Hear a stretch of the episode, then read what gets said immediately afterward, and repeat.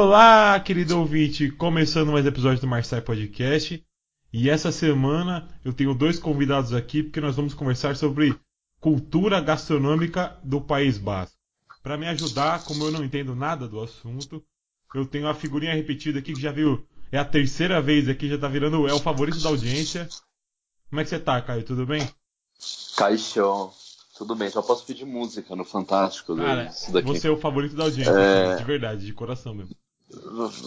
Favorito caralho. Eu sei que todo mundo só fica vendo pra tentar me processar depois. todo mundo fica vendo eu falando mal de nego. E aí fala, puta, vou ouvir dessa vez pra ver se eu consigo fuder esse cara, mas tudo bem. E- mas É, mas eu queria isso. te cobrar só uma coisa, só antes de tudo aqui. É, Juan Fran Bola de Prata? Juan Fran bola de prata, mas assim, É, sem dúvida nenhuma, se o DM do São Paulo ajudar beleza. e ele não se machucar a cada dois Uhum. jogos, mas assim, eu não tenho dúvida nenhuma. E Daniel Alves já valeu um investimento, então. É isso que tá me falando. Daniel Alves valeu o investimento quando ele chegou e eu chorei vendo pela televisão. Aí já valeu o investimento, não tem E. São Paulo 1x0 Havaí, gostou? Cara, foi- eu tava até falando, eu acho, eu- eu- é engraçado porque assim, às vezes você tem derrota com sensação de vitória, você tem empate com sensação de derrota, e esse foi o primeiro jogo que foi uma vitória com sensação de Foi derrota. horrível. Eu saí, eu saí do jogo, mano, ganhamos, e eu falei, vai tomar no cu, ganhamos caralho, um jogo de merda. Mas tudo bem. Domingo tamo lá de novo contra o Atlético Mineiro pra ver. Mas tá bom, tá bom. Ganhando nessa, nessa situação que tá, já tá valendo a pena. É, G4 é título. E pra ajudar a gente aqui também na conversa, o Rafa Rafael da Bocaina, que já conversou com a gente aqui uma vez. Faz uns dois episódios. Tudo bom com você, Rafa? Como é que você tá? Tudo bem, boa noite, boa noite a todos. Tudo ótimo, tudo bem. Feliz aí em bater mais um papo com você. Achei muito interessante a primeira Nós vez. também, E estou bastante empolgado aí pro com bate-papo. cara. certeza. Bom, ah, aqui nós temos dois convidados que passaram pela cozinha do Mugares. Então eu queria que primeiro foi o Rafa, logicamente no ano de 2005, você falou agora há pouco, né? Tô errado. Foi, fui, fui pra lá em Então, 2005. se você pudesse contar um pouquinho da sua É. experiência no restaurante e, e na região ali, como foi, qual a relação do- do- dos habitantes com o alimento? É, bom, vamos lá. É, eu, como é que eu fui pra lá, né? Eu era estagiário no Dom, éramos naquele tempo só três estagiários no Dom, você imagina.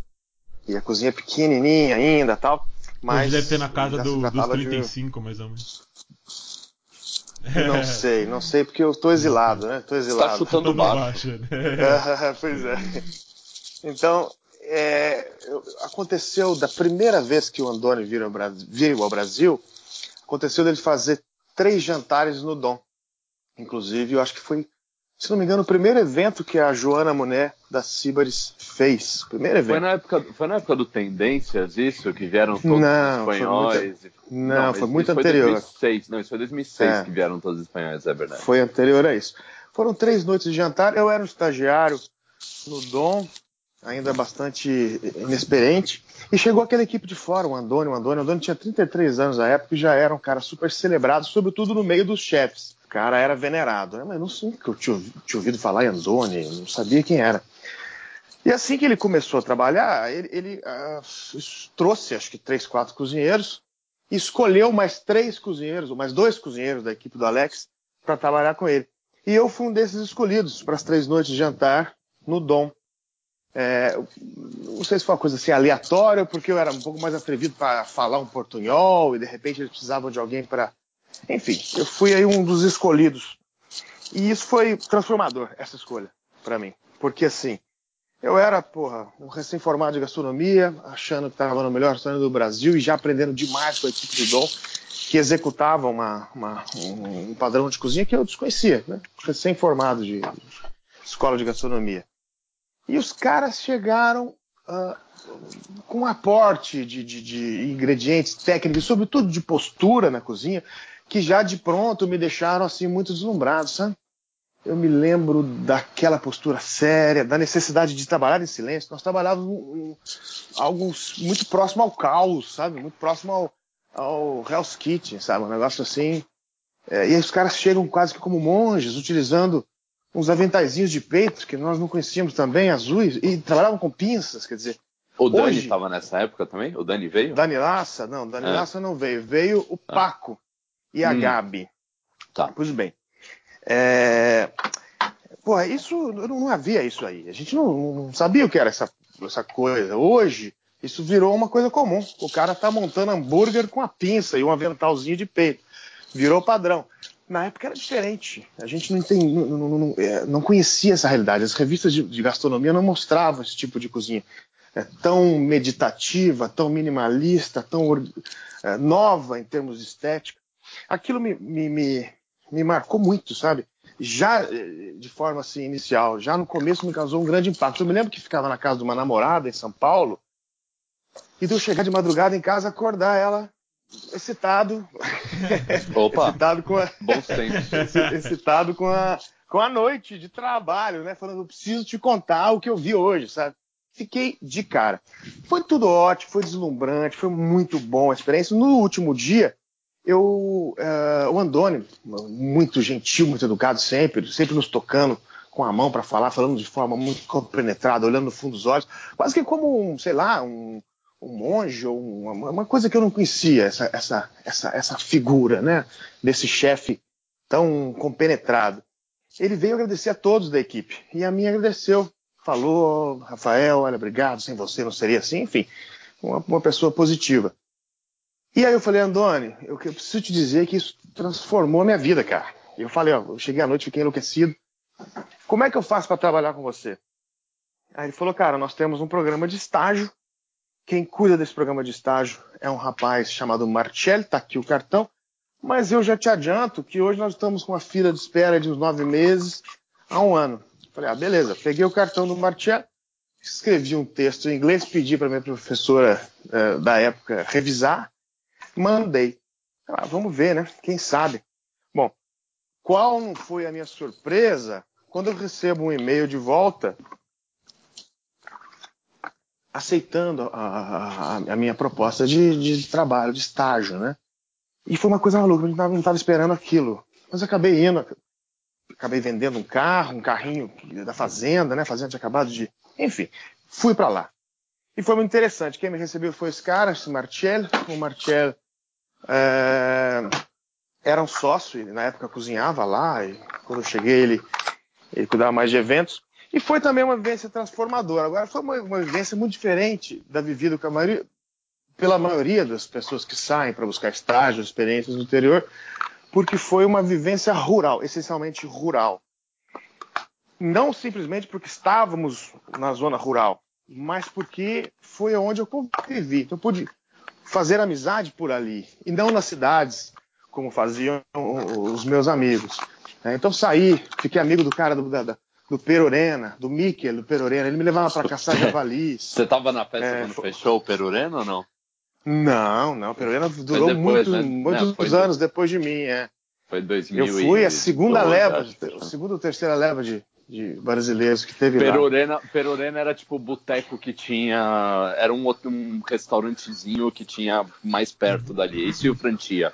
Eram os dois que tinham ali. Eram, exatamente, exatamente. Hum. E o Pereira é muito icônico, porque era muito largado, e o Mikkel uh, e, e se orgulhava de mostrar marca de bala ou de bomba da época de ETA e não sei o que na porta do na porta do Perurena. E não tinha nada de interessante gastronomicamente, a não ser que vendia álcool pra gente até um horário mais avançado. Essa era a, a vantagem do Perurena, né? Mas eu convivi, o Perurena era uma, uma, uma, esquininha, né? Sei lá quanto tempo, um quilômetro do, do Mugares, que fica literalmente na roça. Eu convivi com esse cara, o senhor Luiz, na época, que o Mugares é um grande casarão, não? e ele divide espaço com uma pequena fazenda, esse casarão. Estão me ouvindo? Estamos, estamos. Eu, também, eu tô, pelo menos. Ah, tá, deu, deu, deu, deu, algum corte aqui, desculpe.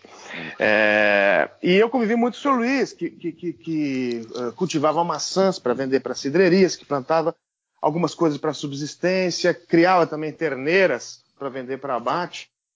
Enfim, é, a, a, a, vivência da Europa rural me, foi muito transformadora para mim, sabe? Foi, foi muito forte. E o Mugaritz é, é um, é um restaurante que está nesse, nesse, nesse, ponto, não é à toa, é um restaurante que interage com o meio ambiente. Nós saímos para colher toda sorte de brotos e ervas selvagens, né? É, e havia uma, um interesse muito grande em botânica. Hoje isso ficou mais comum, mas na época era revolucionário um negócio desse aí. Nós catávamos e tínhamos que distinguir entre as tóxicas ou não. Né? Já tinha leite tinha... nessa época? A Leire, a Leire era chefe de postres, de tá. sobremesas. Ela não tinha passado para para a horta. Não tinha passado. É, eu acho que ela não passou diretamente para a horta. Acho que a Leire saiu, ficou ela um saiu e depois fora, voltou. É. Voltou para a horta, que é um negócio fantástico. Essa horta é uma horta que está anexa ao restaurante ali, muito bem desenvolvida, cuidada com todo zelo, com uh, tomates incríveis tal. Eles utilizam algumas coisas dali, né? Poucas. Mas é no meu tempo, eu não sei no seu, cara, mas no meu tempo a horta era essencialmente um lugar para papo cabeça, papo sério. Então, quando nós é. estávamos ali no, no, no restaurante e o chefe precisava puxar sua orelha de alguma forma, ele não fazia de forma estúpida, como eu estava acostumado, entendeu? Ele falava, é, Rafael, podemos sentar um pouquinho lá na horta? Podemos. Olha, preciso conversar com você sobre o que aconteceu hoje. essa relação também eu não conhecia. Na horta, o sol batendo muitas vezes, um frio terrível, mas o ambiente externo, olhando no olho, falando com tranquilidade, com muita franqueza, sabe? Então, uma cozinha com uma verdade e com uma intenção humana é, foi muito marcante para mim. É, e pude, naturalmente, conviver também ali em São Sebastião, em, em em Renteria, e andar por ali tudo. Então, assim, deu para espiar um pouquinho o que é essa, essa cultura basca tão complexa, tão diferente, né? Do que a gente entende por espanhol, né? Sim.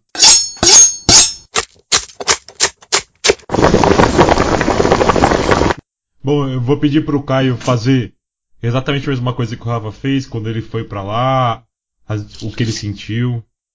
Bom, eu fui 11 anos depois. Eu fui em 2016 para lá.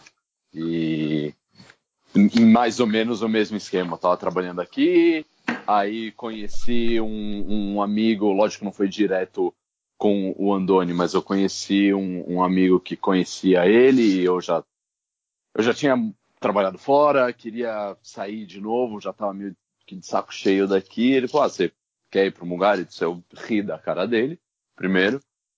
Aí ele falou: não, tô falando sério, você quer ir para lá? Eu falei: não, não, lógico que eu quero. Aí com, com esse contato, lógico, eu consegui entrar, porque pô, você já tinha nove meses de espera em 2005, em 2016, é...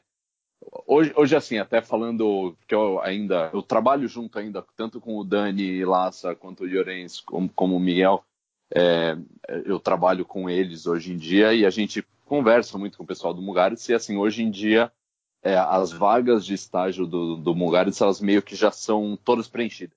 Então, porque a faculdade de Barcelona tem dois, duas vagas, é, não sei quem, o, o, o DEM de Tóquio tem uma vaga, não sei quem consegue. Então, assim, você está com todas as vagas preenchidas, não por pessoas, mas por da onde elas vêm. Então é muito difícil você conseguir entrar assim de, de louco, porque você quer ir. É, a não ser, teve uma história uns anos atrás de um coreano que ele tinha feito isso no El Bulli e ele fez o Mugaritz de novo, só para botar mais ou menos o entorno, para quem nunca botou no Google para ver como é a casa do, do Mugaritz, é uma avenida, é, uhum. desculpa, uma estrada. É uma estrada que liga o nada ao lugar nenhum. E então você não tem nada perto, você não tem nada do outro lado da avenida, é um, um desmatado, desmatado não, mas é um campo que às vezes eu acordava. É uma paisagem com... rural, é uma paisagem é. rural linda, linda e, e, e, que leva a, a esses nada a lugar nenhum, são um nada a lugar nenhum lindíssimos, de passagem. Sim, sim, não, sim, lógico. Puta Mas montanha e é tal. O, a, o meu, onde eu ia chegar, é porque nesse, nesse campo na frente do Mugares, que às vezes o pastor ia com as ovelhas dele, que é uma cena muito comum no País Basco, você tá no meio da estrada e tem um pastor levando as ovelhas é, teve um coreano que levou uma uma barraca dessas de camping e ficou na frente do lugar e todo dia batia na porta e falava, me deixa trabalhar aqui. Não, tá cheio. Aí, tá bom, amanhã eu vou vir de novo. E ele ficou, acho que, 10 dias morando na barraca até deixar ele entrar. Falou, meu, Chato entra logo essa porra e, e vai. Não, mas conseguiu e fez isso no Bully deu certo, fez isso no Mugarit deu certo. A imagem do pragmatismo. Né? Hum. Conseguiu o que ele queria. E, e lógico, assim, é, quando eu cheguei lá, o Perurena já estava fechado, então o que a gente tinha era o Frantia, que era mais ou menos o mesmo estilo, talvez um pouco mais restaurante que o Perurena, é, porque ele tinha comida, tinha croqueta, tinha umas coisas mais tinha uma cozinha, assim, mas assim, super rural, super de campo. O, de, Perurena, de o Perurena era zero tudo, cara. Zero É. tudo. Não era nem restaurante, nem bar, nem café. E ao mesmo tempo era isso tudo. Era um lugar bagunçado, sabe? Era, era o único lugar que tinha para ir. É, se você não se você não tivesse carro, por exemplo, você tinha que eu, eu morava no Mugaritz, no segundo andar. A gente tinha que andar 15, 20 minutos até onde era o Perurena, porque o ponto de ônibus era ali. É, e assim, não é que você anda numa rua com calçada, tudo bem. Não, é uma estrada que sobe e desce e os carros estão vindo Uhum. bem, sabe? Então é, é meio perigoso. Você chega ali, esperava pegar um ônibus e você ia para Renteria, que era a cidade mais próxima. E se você quisesse chegar em São Sebastião, você tem que pegar um trem. Então, assim, é, é muito uma coisa assim: quem, quem vai lá quer muito chegar lá, porque não é um restaurante que você está passando no meio da rua e fala: olha que legal isso aqui, vou entrar. E, e aí a gente conseguia aproveitar o, o que a gente tinha de dias livres, né, que eram poucos, mas a gente ia para São Sebastião e, e aí é muito legal, porque aí eu- já fui para Madrid, já fui para Sevilha, já fui para esses lugares todos que falam muito dos Uhum. tapas, mas assim, no, no País Basco muda, aí é pincho, não é, não é tapa, é pincho, eles não, não misturam uma Não coisa com a outra. Não entendi. E você- o quê. Então, basica, basicamente nenhuma. É só a palavra. Basicamente Em não tese, é, pincho seria um espetinho, né? é, Em tese, mas assim, na verdade se você são tapas é, básicas. É. É que eles se recusam a falar castelhano. Você anda pelo País Basco, hoje eu tive lá, que eu voltei de lá faz Uhum. duas semanas. É, você vai, você anda na rua, você tem todas as placas no País Basco escrito em basco e em castelhano. Hoje em dia, até pelo, pelo- pela parada que está acontecendo na Catalunha, com esse negócio de separação um pouco mais, é, todas as palavras em castelhano estão pichadas de preto. Então você anda pela Como rua, um você não vê nada escrito em castelhano, você vê, é, você vê Sim. tudo escrito em basco. Sim. E não sei se alguém já viu como é basco, é absolutamente uma língua impossível de aprender a falar. Não dá, não dá. É, é, é, cara, É bem eu, por aí, cara. eu convivo com gente que fala basco há, sei lá, cinco anos agora, e agora eu começo a entender umas palavras, e se eles estão falando no telefone, eu sei mais ou menos o que estão falando, mas assim, de sentar e conversar em basco, esquece. Soa estranhíssimo, né? Soa, é, não, não se parece com nada. Isso que é estranho, não se Não, parece é, com muito, nada. é muito K, é muito Z, é, sim é by, não é es, é obrigado é esquerricasco, sabe? Não tem nada, Lógica. não tem Sim. nenhuma relação. É. Caixô. Caixô, que é oi, agur, que é tchau, e assim, É, e o É, agur não é agur, né? É um aur, é um aur, Aur. cultural, né? aur é, É. um negócio que, que você tinha que falar 200 vezes por serviço no Mugares. Toda vez que alguém entrava na cozinha, toda vez que alguém saía, você tinha que falar oi e tchau em basco. E o que eu tava falando de São Sebastião é que você vai, você sai de Pinchos, né? Que é que é o moderninho é o, o bar crawling, né? Pub crawling, que você vai, toma uma cerveja, come um negocinho em um, vai para outro. E assim, você pode ficar isso fazendo isso a Uhum. noite inteira, sem cansar. E aí que é um negócio muito legal, porque principalmente agora que começam a abrir uns lugares mais craw- moderninhos. crawling é tipo um conceito E- de, de- Entendi. É tipo uma. É, é, de, tipo, que você sai e vai num bar, Sim, toma um negócio, sim, vai no sim. outro, toma outro negócio, vai no outro, toma outro negócio. É tipo isso, eles inventaram isso há, há 200 anos atrás. Porque, porque aí o que acontece? Você vai, você vai para São Sebastião, você vai para o Casco Viejo, que é a parte velha da cidade, que é onde estão os bares mais tradicionais. Aí você começa, hum, vou começar no Chepecha, porque lá tem sardinha e anchova, e eu gosto disso. Aí você vai lá, você come uma sardinha e um anchova. Aí você sai andando, hum, eu quero comer umas tripas de bacalhau. Aí você vai no Borda Berry, porque as tripas de Uhum. bacalhau lá são boas. Aí você fala, hum, eu quero comer agora um espetinho de rim. Ah, então você vai no Gambara, desculpa, no Gandarias, porque lá é o espetinho de rim que é bom. E nisso você vai indo. A noite inteira, enquanto você vai andando, você vê os lugares que são mal iluminados, sujos, cheios de papel no chão. Esses lugares estão abarrotados de gente.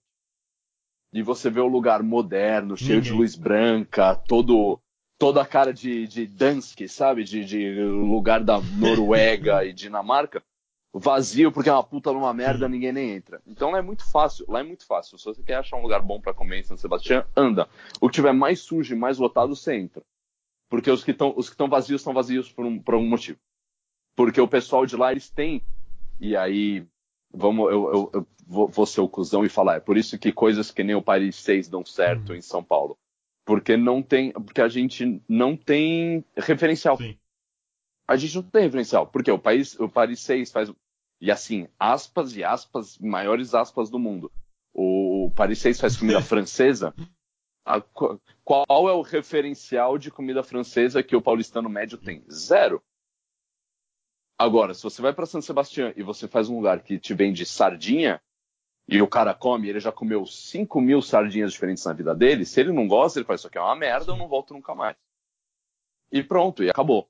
Então é, é, muito difícil, ao mesmo tempo que os bascos são muito abertos a coisas novas, como o Mugaritz, como o Arzak antes do Mugaritz, como todos esses restaurantes, o, agora o, o Azurmendi, o Nerua, que são restaurantes que fazem uma cozinha um pouquinho mais moderna, eles são muito receptivos a isso. Mas ao mesmo tempo, eles são super tradicionais. Então é engraçado porque você não tem um, um meio termo. Você não tem uma zona cinza que as coisas se misturam. Você tem o super tradicional e o super moderno. É muito difícil se encaixar nesse meio termo porque eles sabem exatamente o que eles querem.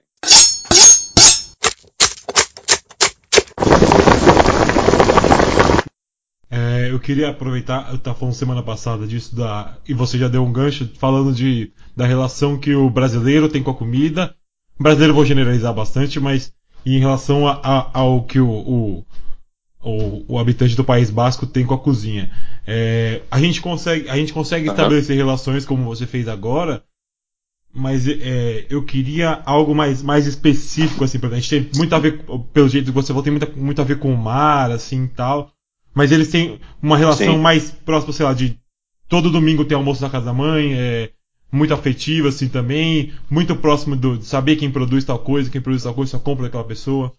Olha, eu não tive uma visão da vida caseira, cotidiana no, no País Basco. O que me chamou a atenção como, como algo deles é uma, uma, uma interação muito especial com aquilo que é local. Isso de maneira geral. Isso você vê ah, nos cais de, de, de, pescadores, você vê nos mercados de peixe, nas pequenas lojas de delicatessen na cidade, onde oferecem castanhas e fungos quando está na estação, quando não, uh, vegetais autóctones e tudo mais. E isso é frequentado pela sociedade de maneira geral. Você consegue ver uh, uma democratização nesse sentido. Né? Você tem lojas extremamente sofisticadas e caras, dá para você ver que está cheia de dondocas, mas você tem uh, lugares como o mercado de peixes, onde você tem to toda sorte de peixes, mais caros e mais baratos, ele é frequentado pela população e celebrado pela população. E isso é muito tocante.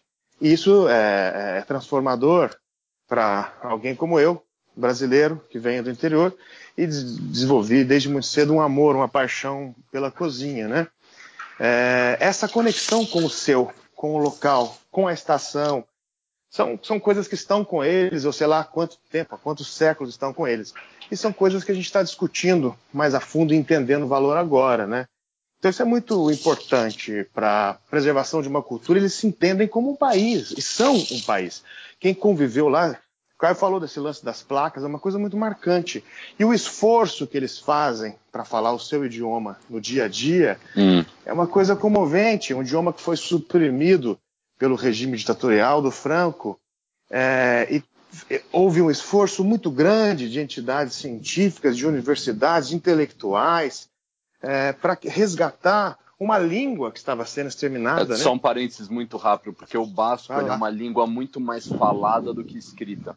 Sim, então você não tem uma gramática Uhum. super antiga do, do euskera. Você tem A pessoas que impressão que, falam. a impressão que me causou em relação a esse ponto é o seguinte: não havia o euskera, havia a língua basca, a língua Uhum. basca, perdão, é, falada de forma particular em cada vilarejo, em cada Ah, pueblo. isso, isso muda bastante Então veja, mesmo. pois é. Então você imagina, havia essa realidade. Quando a, a realidade ainda era uma realidade ah, rural, ah, uma realidade do vilarejo, né? Então, quando vem o Franco e suprime essa questão, você mata essa realidade. Depois o, o próprio Pa- País Basco eh, se transforma não mais num lugar 100% rural de pescadores, mas numa potência industrial importante, Tanto que hoje né? em dia, Bilbao hoje e em tudo dia mais. até com essa, essa questão de separação de Catalunha, é, É, eles são São- ricos, né? só um gancho rápido. Se Catalunha se separar, se, se isso der certo, que não vai dar, mas se isso der certo, e o País Basco entrar na onda e falar, opa, se eles se separaram, a gente também quer, e saírem, esquece Espanha. Tá, aca- acabou a Espanha, porque quem move Espanha é o País Basco e a Catalunha. É, com, com, com indústrias e negócios, entendeu? Nós estávamos falando sobre, sobre o Euskera, né? Você imagina uma realidade onde você tem ah, cada vilarejo quase que um idioma particular. Ah, e aí você tem isso suprimido, daqui a pouco renasce o país, o- a região, e depois é liberado o idioma. Então esse idioma ele é liberado numa época que não a, a realidade social ali mudou, né? Então era preciso fazer com que esse idioma fosse documentado. E como é que se documenta, um- como disse o Caio, uma língua que não foi sistematizada gramaticalmente ainda, né? Então é, me parece que se criou um euskera comum que ninguém compreende muito bem, que ainda tem muitas variações lo- locais ali, né? E a própria maneira de dizer, eu me lembro, se não me engano, a água é ura, é isso? Como é água? Ura, ura. Caio? Ura, é. É dita de forma diferente em cada lugar, certo? Então, você imagina quanta particularidade eles têm que os do- de- dos outros espanhóis, digamos assim. É muita coisa. É preciso entender que o País Basco está cercado por montanhas quase que intransponíveis, por um lado, e por outro lado, pelo Mar Cantábrico, um dos oceanos mais revoltos do mundo. É definitivamente um povo isolado do mundo pela geografia. E como se não bastasse, você tem esse idioma que ninguém sabe dizer de onde vem, ninguém sabe dizer de onde vem o euskera, ninguém sabe dizer qual é a sua ancestralidade. Há quem diga que pareça com algumas línguas já extintas no Oriente Médio, há quem diga que é a única língua sobrevivente ainda do homem de Cro-Magnon, o homem das Uhum. cavernas europeu. As teorias são muitas e a realidade é uma só. É tão antigo e tão bizarro no sentido de diferente e esquisito que não se encontra parentesco em lugar algum. Quer dizer, olha o quanto eles são particulares. Eles têm, eles têm honra disso daí, se sentem honrados por, por conta disso daí. Eles usam um corte de cabelo particular. Nossa, eles é, têm é nos, esportes é viver nos nacionais. anos 80. Eles Os têm esportes que só é eles nos têm, anos meu 80. amigo. Esportes que são ligados ao, dia a dia de ofícios, Falando ao dia a dia de, de, de, de, de lenhadores, ao dia a dia de pescadores. Os esportes nacionais bascos são particulares e ligados a ofícios. É um negócio muito particular, muito particular. falando em esporte, mês que vem em Bilbao vão ter os, e isso eu achei maravilhoso quando eu vi, vão ter os primeiros Red Bull Basque Games da, da história. Eu não estou inventando isso, é verdade. Vão ser os, do- os jogos da Red Bull, eles vão fazer uma edição esportes bascos. E aí é lenhar um tronco de árvore, é Que pular da pedra no, no, no mar, é levantar um bloco de concreto e jogar na cabeça do outro. E, e- e eles vão fazer, e a propaganda era maravilhosa, tipo, eles fazendo tudo isso e no final, tipo, todos os puta atletas colocando a boininha vasca, assim. E aí aparece Red Bull Basque Games 2019. É, é maravilhoso. E eles têm essa cultura e eles são tão é, ferrenhos com a, com a história da- da- deles, como todo. Na Catalunha também é a mesma coisa. Se você ligar o jornal, você vai ver o que os caras estão fazendo para eles poderem não serem chamados de espanhol. É, mas se você vai para o País Basco, você entende que eles não estão nem aí para o resto da, da Espanha. Eles são eles, eles não querem se misturar. Eles, eles não fazem questão nenhuma de. Se, se dependesse deles, eles não aprendiam a falar castelhano. A questão do idioma é uma questão muito fundamental, né? Você, você é. Pouca gente sabe que a Espanha é um país que tem quatro idiomas oficiais. Não se uhum. tratam de dialetos. São não, não, idiomas oficial. oficiais. E isso as pessoas não entendem. Então, veja, é uma nação de, de, de, de, nações diferentes. Você tem o castelhano, que todos nós chamamos de espanhol, você tem o galego, que é um, uma, uma, língua parecida com o português, português fica entre o é. espanhol e o português. Tive a oportunidade de morar na Galícia por algum tempo. E você tem o catalão, que é, é uma língua super antiga, ancestral, e se parece com o francês, se parece com o espanhol, se parece com o português. Ele é Essas é tudo são as três línguas, junto. tudo misturado. São as é. três línguas latinas da Espanha. São línguas que você sabe de onde vem. Aí você tem o euskera, meu amigo, o chamado basco, e que é uma mistura de grego com grego, com árabe, com e com, com nada, russo, com... e que termina com oak, umas coisas no final e é uma, uma, uma, hamburguês oak. É como eu chamo hambúrguer. É. Né? Hamburguesa na Espanha toda e hamburguês oak, com K no final. É a hamburguesa basca. Eles são diferentes, cara, e são lindamente diferentes, né? Porque você tem ingredientes ali que são assim deslumbrantes, deliciosos, né? E até a história de, de, de, de Basco ser louco e ter influência em todas as partes do, do mundo um pouco, você tem, tem relatos que o povo esquimó do Canadá, algumas palavras que eles falam, inclusive, se eu não me engano, o, o, o, o jeito deles falarem oi é caixo, os esquimós do Canadá. E aí você e aí você entende a história, quer dizer, pelo menos Sim. isso é o que eles contam lá, e eu repito como se fosse verdade, porque eu acho a história muito legal. É, os bascos foram, na verdade, os primeiros grandes navegadores do mundo. Porque eles inventaram um sistema de, de construir barcos que não usava prego. De encaixe. Né? Que não usava nenhum metal. Eles Sim. encaixavam. E com isso os barcos duravam muito mais. Além disso, eles eram muito bons em, em pescar bacalhau. E só que o que acontece? Eles começaram a pescar bacalhau ali na, na região do Cantábrico deles, foram um pouquinho para o norte, chegaram ali na, na Noruega também. Só que o bacalhau, eles começaram a fugir, começaram a sair. Falou, tem esses puta louco falando esquisito aqui vindo me pescar, eu vou sair fora. E os, os, os bascos começaram a ir atrás, ir atrás. E existem pessoas que juram por A mais B que os bascos chegaram no Canadá, indo atrás do bacalhau. Chegaram lá, falando, puta, estamos longe de casa agora, o que a gente vai fazer? Ah, fica aqui mesmo. E por isso, e por isso até hoje você tem nas, na, na estrutura linguística dos esquimós do, do Canadá, você tem algumas palavras e costumes e nomes bascos. É, o país que mais tem. Isso é tão louco que o país que mais tem sobrenomes. Ah, isso é uma novidade tremenda para mim, viu, cara? Eu nunca tinha Essa história é maravilhosa. E Essa quer é saber? Eu vou começar a repetir como se fosse verdade agora. Essa ainda que não seja. Eu não quero nem saber se é eu verdade. Acredito. Eu falo. eu não quero nem saber. E tanto que se você vai para, por exemplo, Argentina, a quantidade de sobrenomes bascos na Argentina é ridícula. Goicochea, né? Goicochea, que fodeu todo mundo nos pênaltis. É, Echevarria, todos esses sobrenomes, Echaide, tem, tem, tem muitos sobrenomes. Lógico, às, às vezes com alguma mudança eu, na grafia. Eu acho né? que o, o, presidente Médici do governo militar era Ga, Garrastazu, que eu acho que também é basco. Também é basco. Também é basco. É. Então é, é, eu não sei como eles conseguem estar em todos os lugares e eles serem completamente. Porque assim, se você não está no, no mundo de comida, porque realmente eles uhum. são foda né, no, no, no, mundo de restaurante, comida e ingrediente, é, é muito engraçado como eles estão em todos os lugares Sim. e ninguém conhece. Você só conhece se você já foi para lá, se você é cozinheiro, se você é, ver National Geographic alguma coisa assim, mas o civil, normal, você fala, onde que é o País Basco? Os caras vão olhar olhando pra sua cara e falar, é ali em São Januário? Aquele é o único Vizinho do país de Gales. É, então, não tem nem ideia.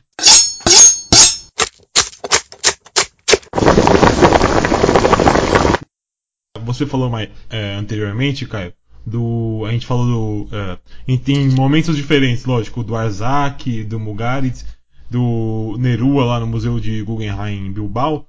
O que você acha que, lógico, a pergunta vai para os dois, a região ali, nós falamos sobre diversas coisas, que vocês falam sobre diversas coisas, o que a região tem de especial em ser é, tão importante é, no momento, não necessariamente pois a, a, a cozinha nórdica está muito em alta, mas numa vanguarda gastronômica, a gente falou diversas coisas, mas o que você acha que tem de especial nessa região, além de tudo isso que a gente eu acho que ali acabou juntando. É, sabe quando junta a fome e a vontade de comer? Quando tudo dá certo e. E, meu, aquele pedacinho foi onde tudo funcionou. Então você tem uma região do, do, do mundo em que você junta vamos falar juntar, mas que nenhum basco escute isso e queira me matar depois. Em que você, em que você junta os espanhóis com os franceses, Uhum. tá? Que isso é uma mistura que não funciona, tá? Eles não se misturam, foda-se e, Uma e questão acabou. geográfica Mas ali juntaram- na parte de, de ciminha, assim. É, a questão é porque o País Basco ele entra um pouco ali na, na França. É binacional, né? Veja que, que complexo Isso. que é. É binacional. É como o meu, a minha região aqui, o Vale do Paraíba. O Vale do Paraíba ele faz parte tanto a São- de São Paulo quanto do Rio de Janeiro. Só que o País Basco ele entra em duas nações soberanas. O País Basco Sim. francês, Biarritz, ou Biarritz, como dizem São os franceses, Luz, uma pequena porção. E a, porção sul maior está na Espanha. Era muito maior, inclusive Navarra, se não me engano, fazia parte ali da região Navarra, de fazia deles parte, ali. tanto que é. em Navarra você ainda tem tem pessoas que falam basco em Navarra, porque foda-se, a gente tá aqui porque dividiram errado. É, há uma parte ali de La Rioja, o norte de La Rioja, que está grudado em, em Álaba. É, tem, você olha no mapa, tem um recorte super esquisito que aquilo deveria fazer parte do País Basco, mas por algum motivo não faz. Então, o que eu acho que acabou acontecendo ali foi. Ah, e, e um parênteses também, para comparar, comparar do- com o futebol, se tivesse uma seleção do País Basco, o grande astro ia ser Anthony Griezmann, que o Griezmann é basco Sim. diga-se de passagem. É, se você juntou ali tanto o, o espanhol quanto o francês, que assim, de comida tradicional e base, e, e não estou falando de restaurante, estou falando antes disso, o que se comia antes de, de isso ser um negócio que você comia em casa, para mim, são uma das melhores do mundo. São- Comida espanhola tradicional e comida francesa tradicional, para mim, são excepcionais, tanto na maneira de fazer como em juntar coisas que você não espera, né? Até porque você tá lá e, e você olha um caracol no chão. Quem foi o primeiro filho da puta que olhou um caracol e falou: Sabe uma coisa, eu vou comer esse bicho? Sim. É muito louco. Você tem que estar sim, muito sim. louco ou com muita sim. fome para fazer isso. E juntou que aquilo é uma região assim que, meu, caiu um pozinho de prilim pipim e falou: todos os ingredientes mais foda do mundo vai cair aqui. E aí você tem o Mar Cantábrico, que para mim, pessoalmente, é o melhor mar para peixe do mundo. As coisas que saem do Cantábrico são assustadoras de, de boas. É, aí você tem uma região que vamos jogar o País Basco inteiro, tá? Vamos pegar desde lá San Sebastião Norte, é, batendo na água, até Álaba, que é a parte mais sul, que você dirigindo reto é, numa estrada dá uma hora e meia. Você cruza o País Basco inteiro. É, você tem no sul uma região, como sempre, muito montanhosa, mas que faz muito calor de dia, muito frio à noite.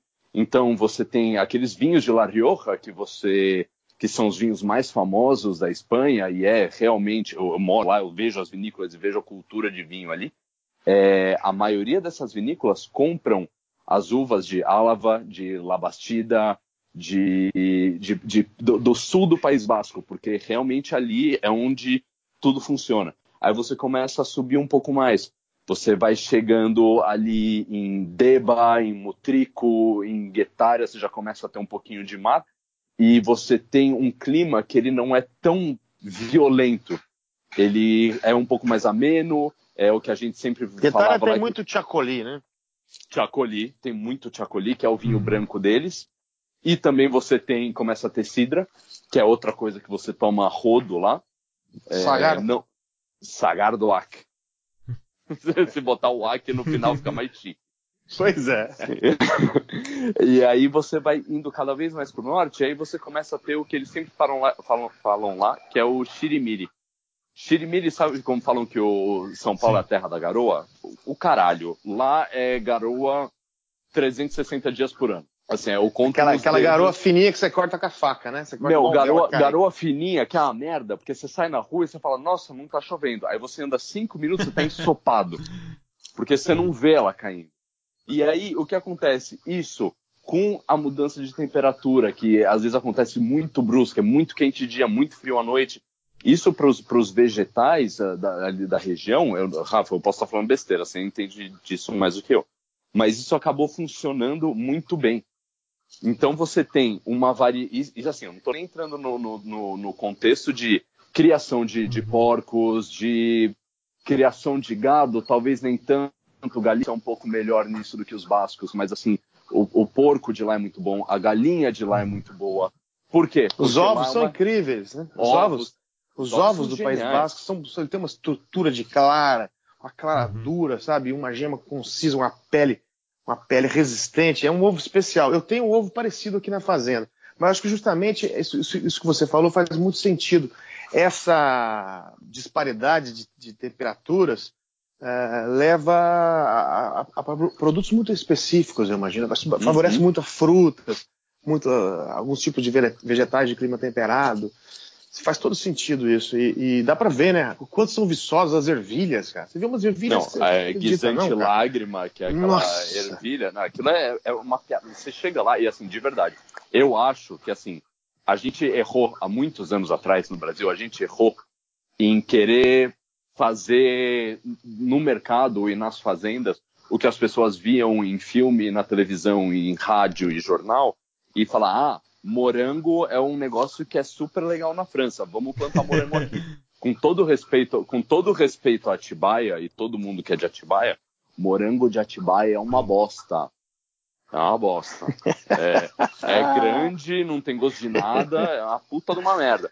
Você vai e pega uma porra de um morango lá do, do País Basco, da parte da França, de São Juan de Luz.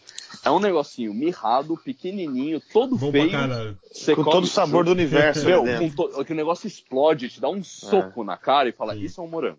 Ervilha, Ali na Galícia, um na Galícia tinha, eu me lembro, tinha morango silvestre, né? Parecido com era morango mesmo.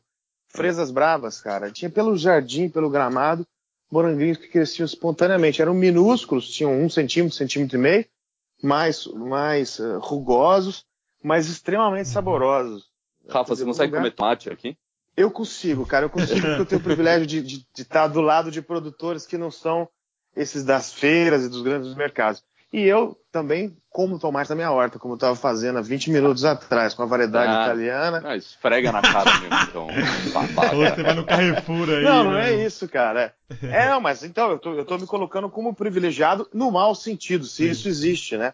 Porque as pessoas não têm acesso, eu tenho noção que as pessoas não têm acesso. Não, e lá essa né? é a diferença que eu falei que há alguns anos atrás a gente cometeu esse erro aqui. Se você vai Agora acabou de acabar a temporada de tomate. Ela faz umas uhum. duas, três semanas que acabou o tomate.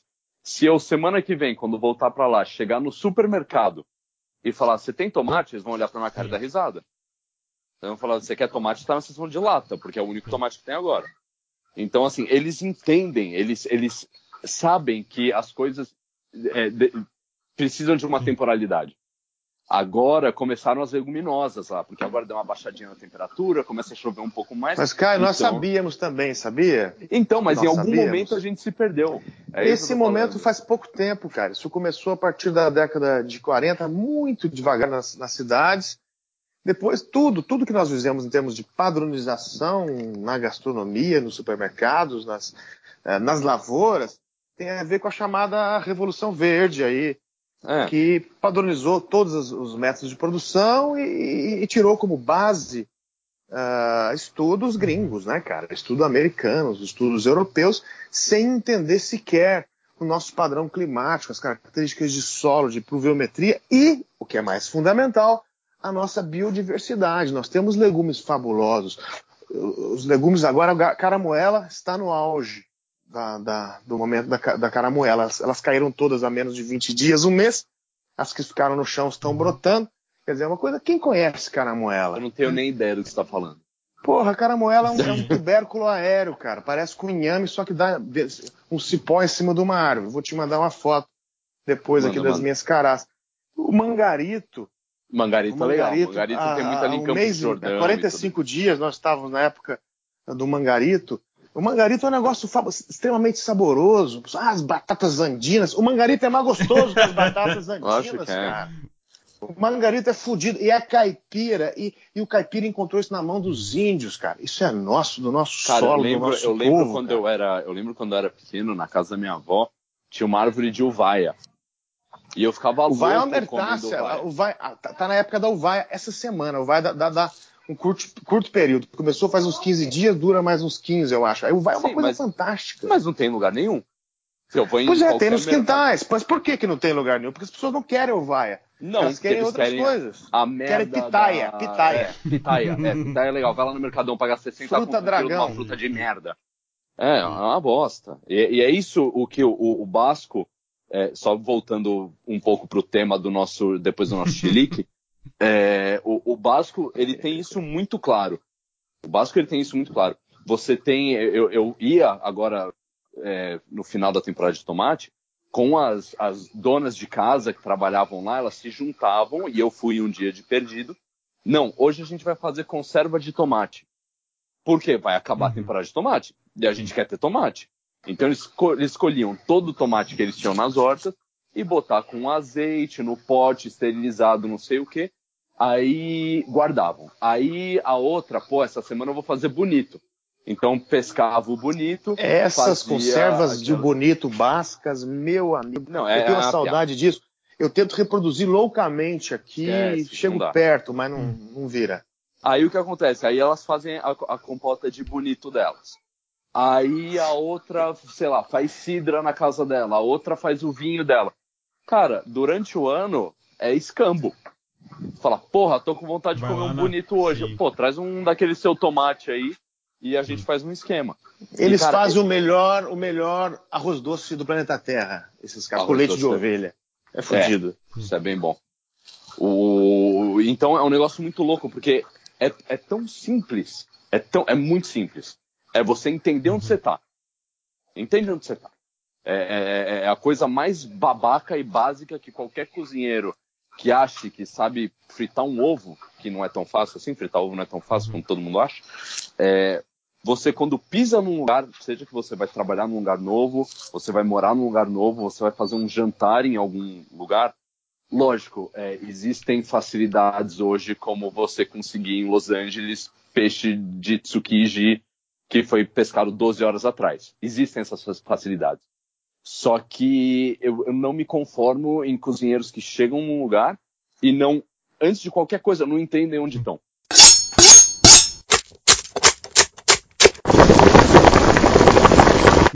Caio? Oi. Deixa eu, eu gostei demais do que você falou. Você me permita te fazer uma pergunta. É, em São Paulo, ima- imagine-se em São Paulo. Agora você, você disse assim: é, a pessoa tem que entender onde ela está.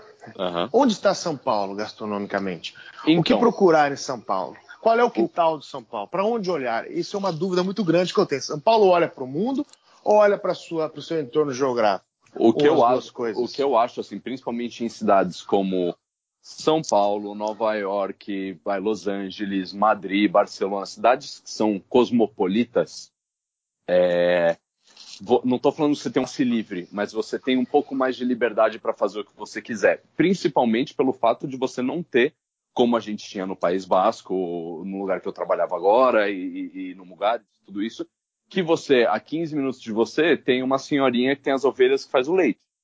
É, você, não, você não tem isso em São Paulo. É, até porque você não tem um espaço físico para isso. Agora, você pode trabalhar um pouco com. É lógico que essa história de quilômetro zero varia muito para onde você está falando, né? É muito lindo você falar, ah, meu restaurante é Uhum. quilômetro zero, é, meu restaurante não emite é, negócio de. É, não tem emissão de carbono, meu restaurante não tem o quê, e no final você faz um produto. Que é assim, no final das contas, e eu vou devagar, tá, Rafa? O, o Ricardo já me conhece, eu vou devagar, porque eu começo a xingar todo mundo. É, É, eu tô você pensando tem- hoje, eu tô, é, eu tô caladinho aqui escutando. vo- você tem que. Para mim, no final das contas, é, o que é um pouco contraditório por causa do Mugares, no final das contas a comida tem que ser boa. Tá? No, no final do, do Ah, dia, sim. a comida tem que ser boa. Então, para mim, não me serve nada que você seja um restaurante. Ai, porque eu faço tudo local, que eu faço aqui, que eu crio o meu porco, que eu abato ele aqui, que eu tenho o meu açougueiro, que eu uso o osso, que não sei o quê. E no final você come uma merda. Por quê? O único porco que você tem para criar é um porco rosa. Tá? Eu, eu, eu, pessoalmente, acho mais válido você andar, sei lá, 300 quilômetros e conseguir um ingrediente bom porque no Brasil e em São Paulo a gente tem essa facilidade e tem meios de transporte para chegar, não estou destruindo nada, não estou carpindo no meio do mato para chegar até meu, pro, meu produtor, eu acho mais lógico você encontrar alguém, lógico, não vou mandar vir coisa do, do, de Belém do Pará. Mas, a não ser que você tenha um restaurante paraense. Bom, aí já aí muda, muda o conceito inteiro. Aí, mas aí já é outra história. Olha que é um dos, um dos fluxos mais correntes é, de São Paulo, talvez seja de Belém para São Paulo, viu, cara? Sim, de, de Muamba. De Muamba. pois é.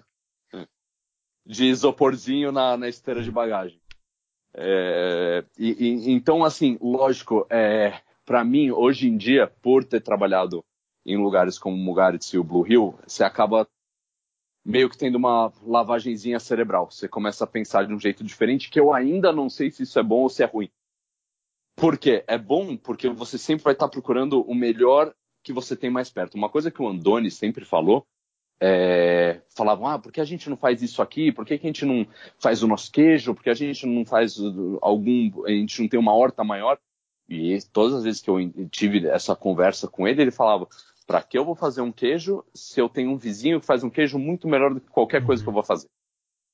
Então, eh, para mim, não tem lógica o fazer por fazer. Fazer para falar, ah, eu que fiz. Foda-se. Tem um monte de... Eh, eh, você consegue fazer merda também. Não é só porque você fez que vai estar tá bom. É, e, e, quando você Cara, trabalha. Você, você, posso te interromper? Eu não vou quanto, deixar quanto de você quiser. Valeu. Olha só, você me falando tudo isso agora de de local, de sustentável, de sabor e de fazer por fazer, me veio um restaurante que é tudo isso ao contrário, que eu tenho frequentado nos últimos tempos, que eu estou de queixo caído, que é o Corrutela, cara. Você conhece o Corrutela? Eu fui o uma Corrute... vez. Você, você teve uma boa experiência? Cara, eu comi, tudo que eu comi eu gostei. É, eu tenho minha ressalva, e aí é um, um ponto que é sobre o chocolate. Ah, sim, eles fazem chocolate. É, é, é, um bom chocolate. Você vai colocar ele junto, sei lá, eu não sou especialista, mas é um bom chocolate, não? Você achou ruim? Não, esse é meu ponto, que a, a, minha, a comida inteira foi super boa, super bem pensada, muito bem executada. E na hora que faz toda aquela propaganda que a porra do chocolate que a gente faz aqui, não sei o que, blá e você come e você fala, ah, é gostoso, mas, sabe?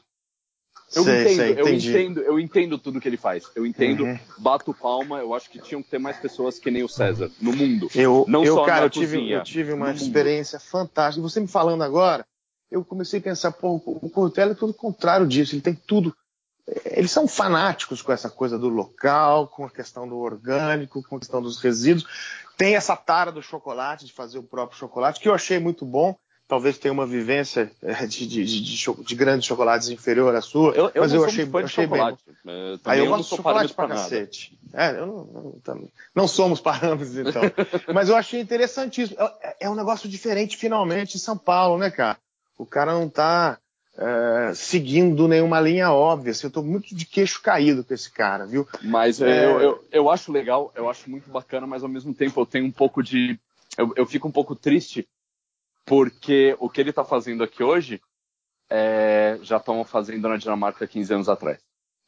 É, não estou falando que ele está errado, não estou falando que ele está copiando, eu só estou falando uhum. que cada vez mais a gente está mais atrasado. Em vez da gente tentar ficar junto com expoentes que a gente já teve mais, hoje ainda tem, mas assim, por picuinhas internas a gente acabou não indo para frente quando deveria ter ido aquela época que o Dom estava em quarto do mundo e não sei o que, blá blá blá. É, por besteira a gente não aproveitou essa onda que nem o Central veio com Astrid Gaston e agora você tem todos os restaurantes peruanos e a cozinha é, peruana. Como na Dinamarca se aproveitou com o Noma e hoje em dia você tem é, todo mundo da Dinamarca, a gente cagou nessa. A gente estava na boca do gol. Só, e só o que se fora. tem no meio, na minha impressão, Data Vênia, Data Vênia, é, é, é, tudo que se tem no meio é picuinha, cara. É um meio. Eu estou exilado do ambiente da cozinha há seis anos. É o melhor que você Com faz. os melhores colegas do mundo, que são os produtores rurais. Entendeu? É um jogo difícil de ser jogado, cara. E para quem é uma pessoa como eu, que precisa se relacionar profundamente com as pessoas, eu não consigo ter relações superficiais, sacou? Uhum. É o meu ponto fraco e o meu ponto forte É, cara, é um ambiente de puxar o tapete o tempo inteiro, cara. Não é um ambiente sadio. Eles não vivem isso no País Basco. Pelo menos eu não percebi isso. Então, mas é exatamente aí, aí que eu ia voltar para o País Basco. Você acha é, que todo mundo se dá bem ali, entre eles? Acho eu, que não, mas eu, mas eu, eu acho certeza que não. Que não. Mas, mas não tem existe um ambiente mais respeitoso.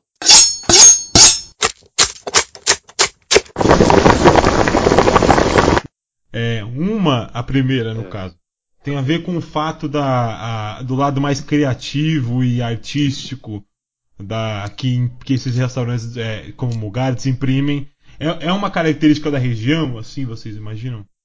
Cara, eu vou te falar que o povo basco é um povo, pelo menos do, do ponto de vista que eu vi, é um povo meio uhum. bruto, sabe? Eles, eles, eles, eu não vejo eles como, talvez porque assim, poesia em eusqueira eu nunca nem tentei ler, mas. Eu, existe, eu não... provavelmente, né? É, então, provavelmente esse é, existe. esse é meu ponto. Eu não sei se eles são um povo é, muito de, de, de sensibilidade, de, de ser artista, o que é muito louco, porque você pega os maiores expoentes de cozinha basca, entre aspas, no mundo, são exatamente o que o Rafa falou. São cozinhas que você não abre a boca, você entra. São um pragmáticos pragmático, objetivo, e isso você não vê no dia a dia básico, pelo menos eu não via.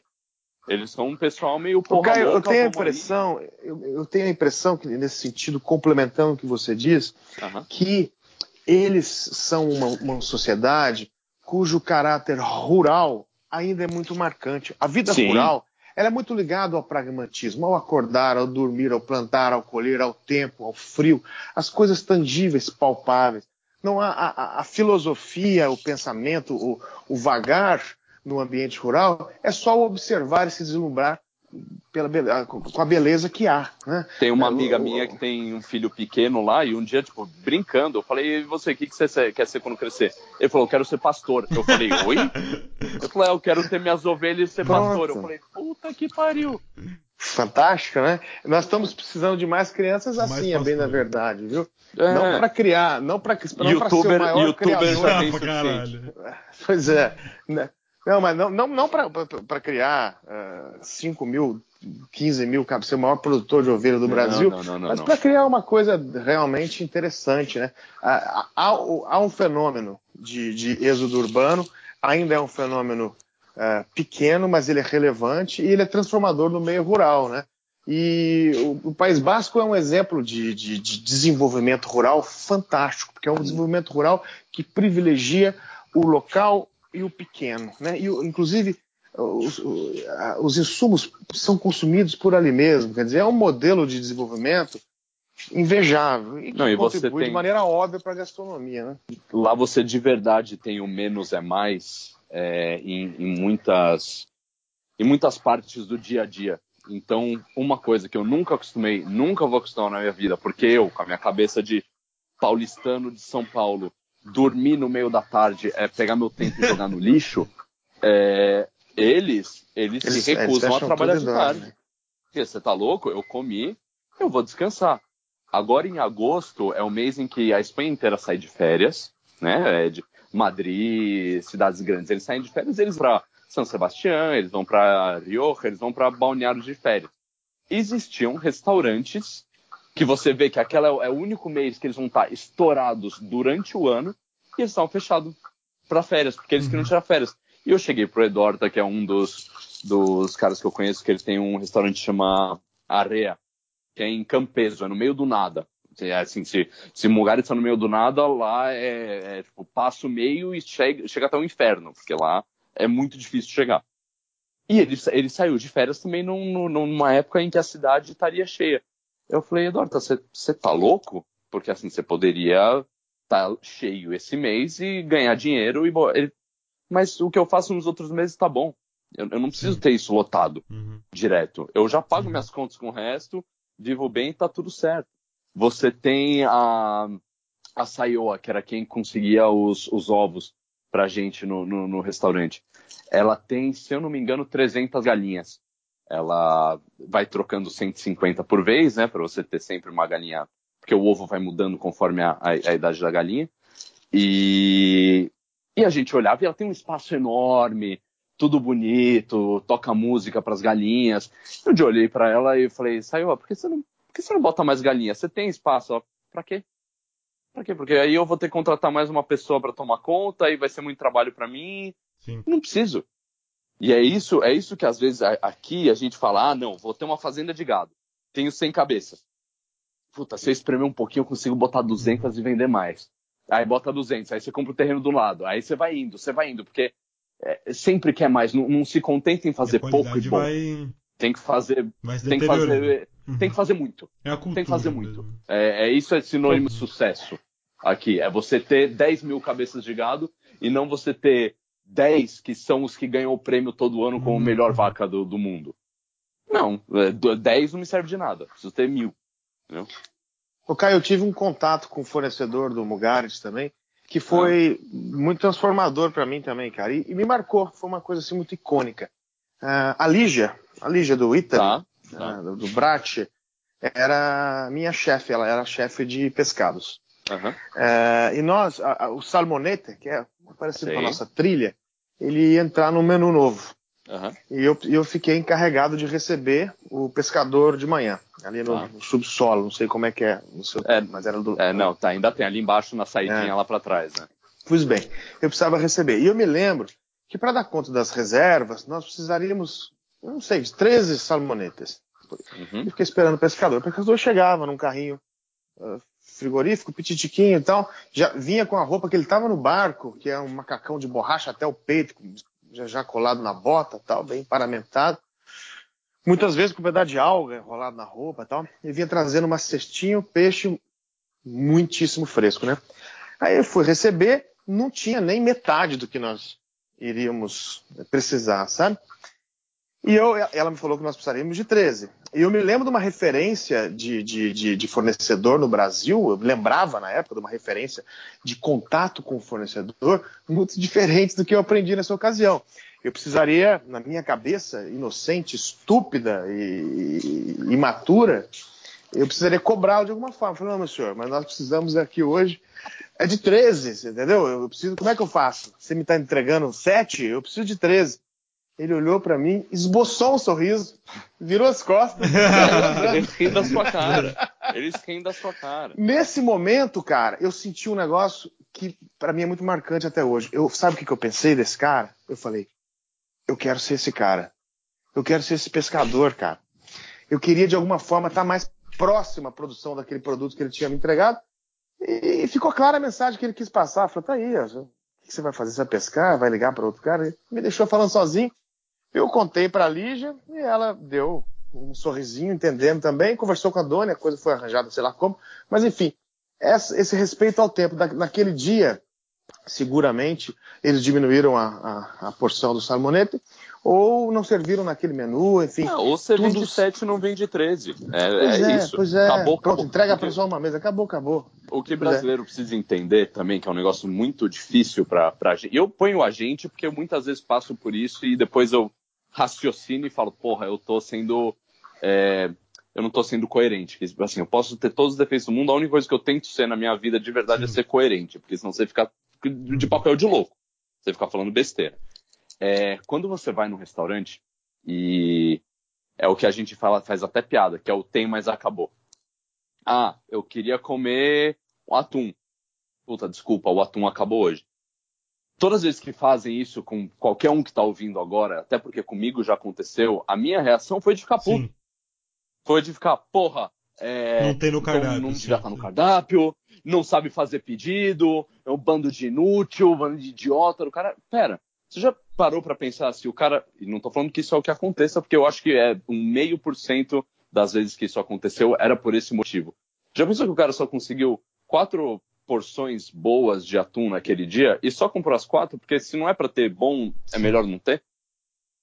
É, e, e, então é, é, um pensamento que a gente vai muito ao contrário, que a gente exige tudo sempre lá, porque a gente, não sei se felizmente ou infelizmente, a gente é de um país que, apesar de toda a história de, de ditadura e escravidão, tudo isso, a gente não passou recentemente por guerras, como foi a história do Franco, na, na, na, na Espanha, como foi as guerras mundiais que tiveram na Europa.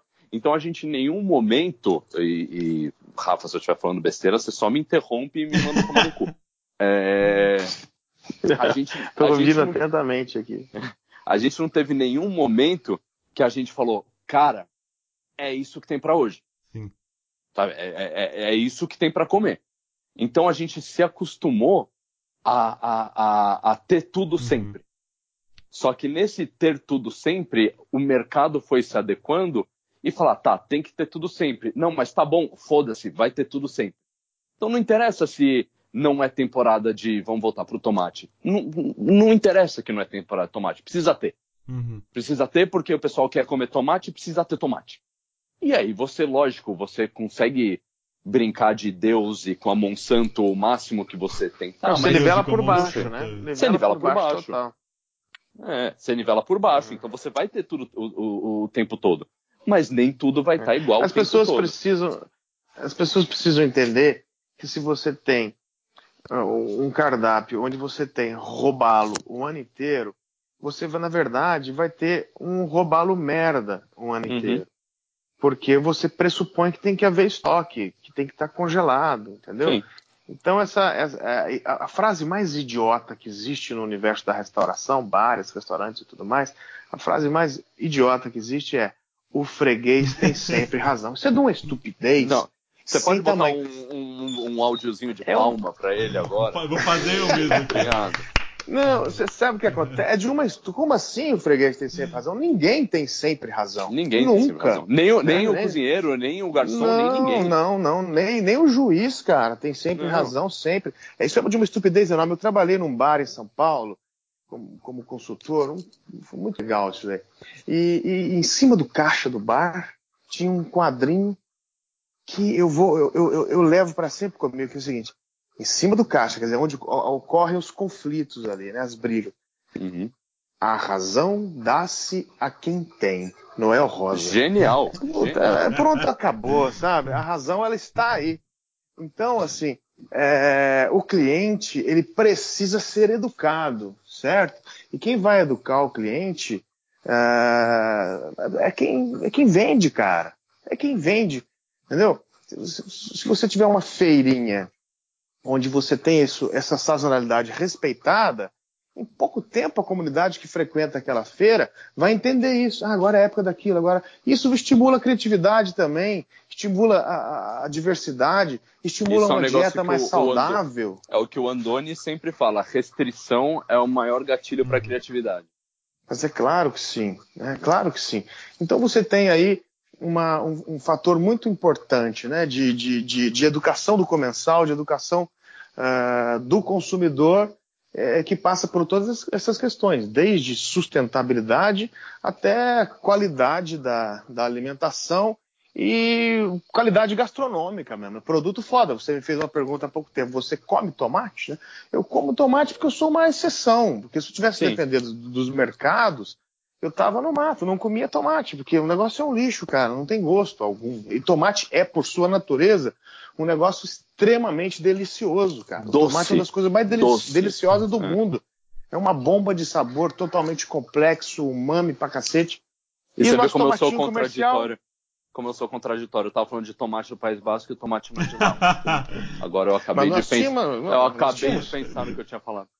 Não, mas o tomate passa a ser de lá. Quando eles zelam por uma variedade de tomate, fazem com, sabe? Sim. Não precisa ser autóctone. Mas nós tínhamos um tomate lindo ali na horta do, do, do Mugaritz, que era uma coisa, servido em fatias. Era um prato minimalista só com tomate e meia dúzia de coisa. Uma coisa linda, fantástica, né?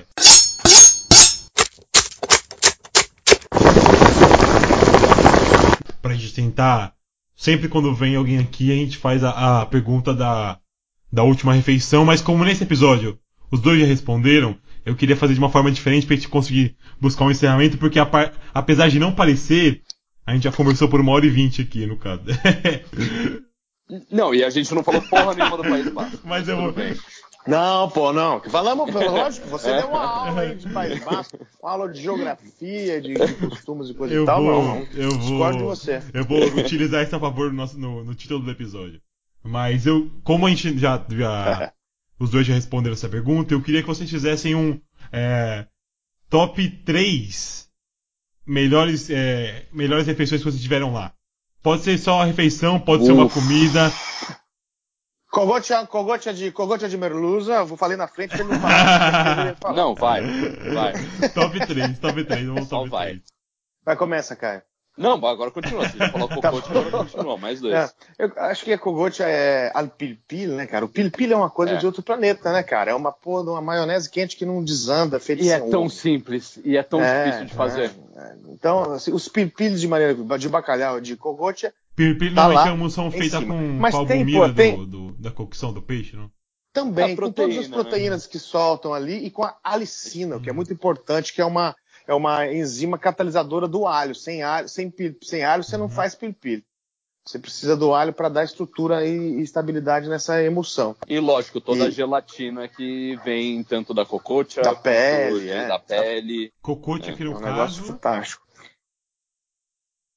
É, é, uma pelinha, é um músculo da garganta Não. da merluza. É um músculo que ela utiliza para abrir e uhum. fechar a boca. Então, se você é colocar tem... o dedo embaixo do, da, do uhum. seu queixo, do maxilar, parte, é. no, no, maxilar é a parte molinha do maxilar, um uhum. triângulo. Que Só que no peixe é um músculo, né? Porque ele Isso, é. abre a boca forte assim para pegar o outro peixe. Pois bem, a cocote já está no, no, no topo, mas assim, sem dúvida, a, a, uma coisa que nós não mencionamos aqui, as cidrerias, que são uma instituição básica. Tem é que eu não chuleta. lembro de todas as vezes que eu fui, porque você fala que tá cidra, você sai. Isso é impossível não, não sair muito bêbado. Mas você tem ali umas chuletas servidas de forma muito rústica eh, e, e, e, que são encantadoras, assim, muito complementadas pelo ambiente, de maneira geral feitas em lenha de carvalho o que dá um, um, um, um, defumado muito elegante, e são servidas quase cruas, cara. É um negócio delicioso. Preta por Colo... fora, vermelha por dentro. Exatamente. Sem eles não têm medo, blá, blá, blá. Eles não têm medo de botar fogo na carne. Sabe não, quando você tá isso... alguma coisa da churrasqueira? Ai, não pode subir não. fogo. Eles não estão nem aí. Vai que vai. Sobe o fogo é. e vai. Já foram então, duas. Um chuletão. Um chuletão tá ali junto. E outra coisa, que eu sinceramente eu não sei se é dali, mas foi ali que eu comi, dali vem a minha referência, que eu sinto muita falta aqui no Brasil, são os peixinhos brancos em conserva que nós chamamos de boquerones. Uau. Isso é gostoso pra cacete, cara. Isso para tomar com cerveja, meu, é, é uma coisa, fantástica. E, é, e, compõe vários pinchos, várias tapas básicas, né? Vários pinchos você tem lá os boquerones. Então eu colocaria essas três referências, comeria agora, apesar de já ter jantado. Porque na roça a gente janta cedo, viu, cara? e as suas, cara? Três. Top 3. É...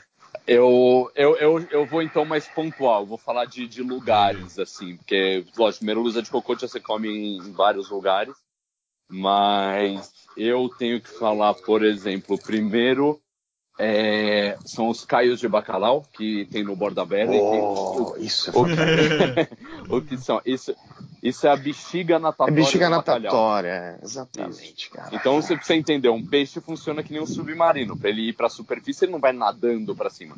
Ele enche uma bexiga que ele tem dentro dele de ar e ele boia ou ele esvazia ela e desce.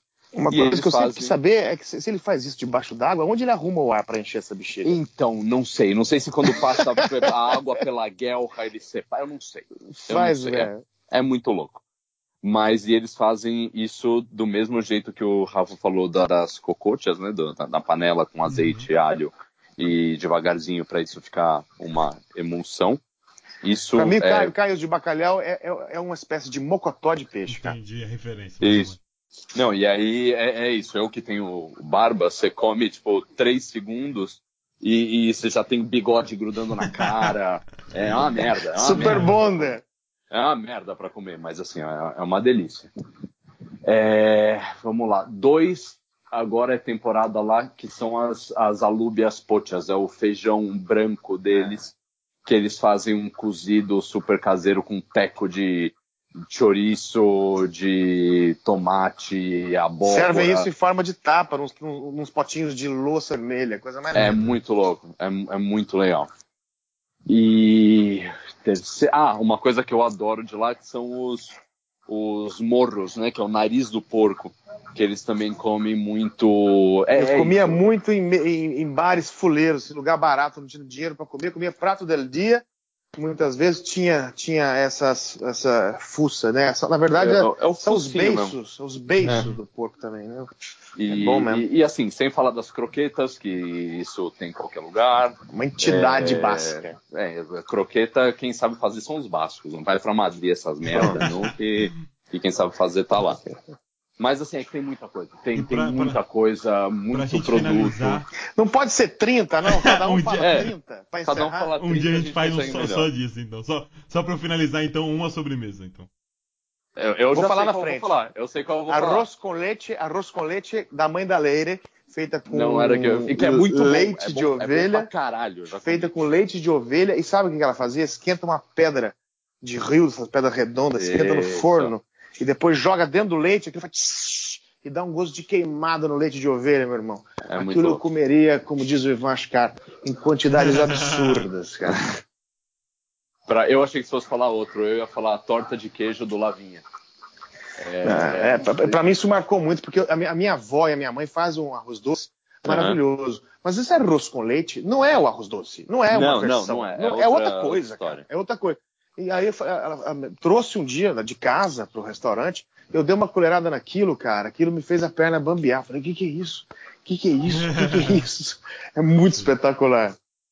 Não, o- essa, essa torta de queijo que, que tem lá é. Não, não pensa numa cheesecake, não, não é a mesma coisa, porque eles servem ela. é, eles não colocam em geladeira, não colocam cobertura em cima, não fazem nada. Ela é. Ela é quase líquida dentro. Eles colocam no forno só pra fazer uma casquinha queimada por fora. A hora que você corta, ela é completamente líquida dentro. É, eu não gosto muito de doce, mas essa é, é para mim é uma das melhores. Aí você tem natias, você tem é, coarrada, você tem mamia, As coarradas, um as coarradas-.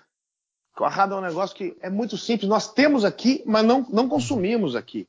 Não. Coarrada, sabe o que é? Quando você pega, vai fazer queijo, nem todo mundo já fez queijo. Quando você vai fazer queijo, você pega o leite, aquece a temperatura determinada, geralmente entre 38 e 44 graus, assim, e coloca uma enzima. Essa enzima é o coalho. Ela coalha o leite, transforma o leite numa espécie de pudim muito delicado, certo? Uhum. Depois você quebra isso em forma e faz toda sorte de queijo. Essa coarrada básica não é o iogurte, é esse leitinho coalhado. É. É esse leitinho durinho, eles comem com mel. Vendem um potinho tradicional de cerâmica e é. É aquele marronzinho com uma cinturinha Uhum, assim. Isso mesmo, coisa mais linda. Hum. E é uma delicadeza, uma coisa para mim foi uma surpresa ver que é um produto que tem no Brasil, todo mundo que tem na zona rural faz, mas não consome. E quando você vai numa cidreria, as opções de sobremesa é coalhada, nozes ou queijo. Essas são as três É, opções que você tem. ideia sabal, Ideia sabal. nueces, é. Hum. Uma Ah, e tem o, o membrilho lá também, que é aquela marmelada que eles Uhum. fazem. É, é, é, é. uma- Que é. Só tem uma no Brasil parecida, que é a ma- a marmelada de Santa Luzia, em Louisiana, Goiás, perto de Brasília. Puta merda. Só, só essa que é parecida. Quem tem é repertório na vida. Bom, É. eu queria então falar que antes de tudo que a gente com certeza vai ter um, um episódio 2, não necessariamente desse assunto, mas com vocês dois, porque eu não precisei fazer nada. Eu não falei nada. Ah, bacana. Não, Você foi- gosta de ficar aí só sentadão graça, tomando tivesse- um suco.